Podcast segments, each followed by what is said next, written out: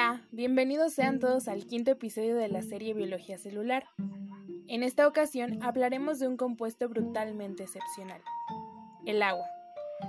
Lo primero que uno se podría preguntar sería, ¿por qué el agua es un punto relevante para el estudio de la biología celular? ¿Qué es lo que la hace tan especial?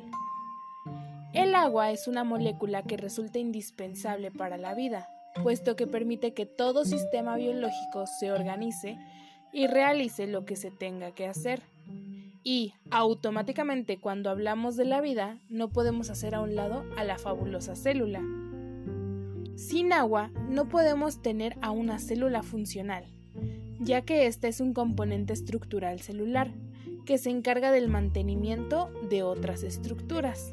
Y además, el agua permite el transporte, movimiento y desplazamiento de un gran número de sustancias como metabolitos, sales, iones y minerales que se encuentran en el exterior y en el interior de la célula.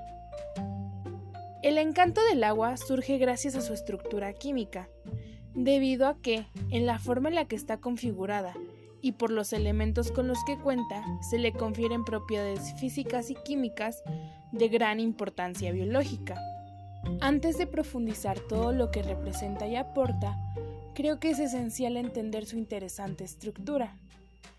Químicamente está conformada por dos átomos de hidrógeno unidos a un átomo de oxígeno, de ahí su popular denominación H2O. Y, si se desea una terminología mucho más formal, se puede llamar monóxido de dihidrógeno. Ambos átomos se unen covalentemente, lo que significa que existe una compartición de electrones. Sin embargo, el oxígeno es un elemento bastante electronegativo, lo que propicia la formación de fuerzas intermoleculares. Es decir, el átomo de oxígeno tendrá una carga parcial negativa, porque atrae a los electrones de los átomos de hidrógeno, dejando así a cada hidrógeno con una carga parcial positiva y como consecuencia se forma un dipolo eléctrico permanente.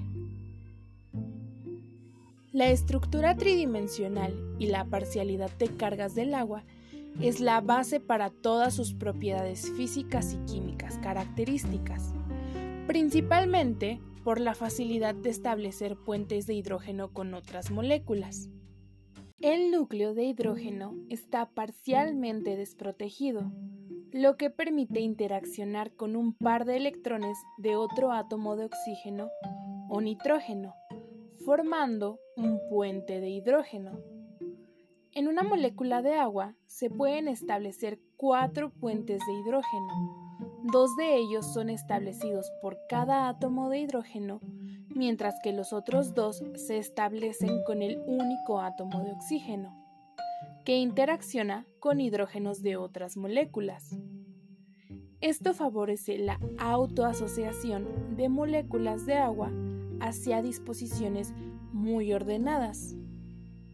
Este fenómeno es una pieza clave para entender las propiedades físico-químicas del agua, pero eso ya es tema de otro episodio.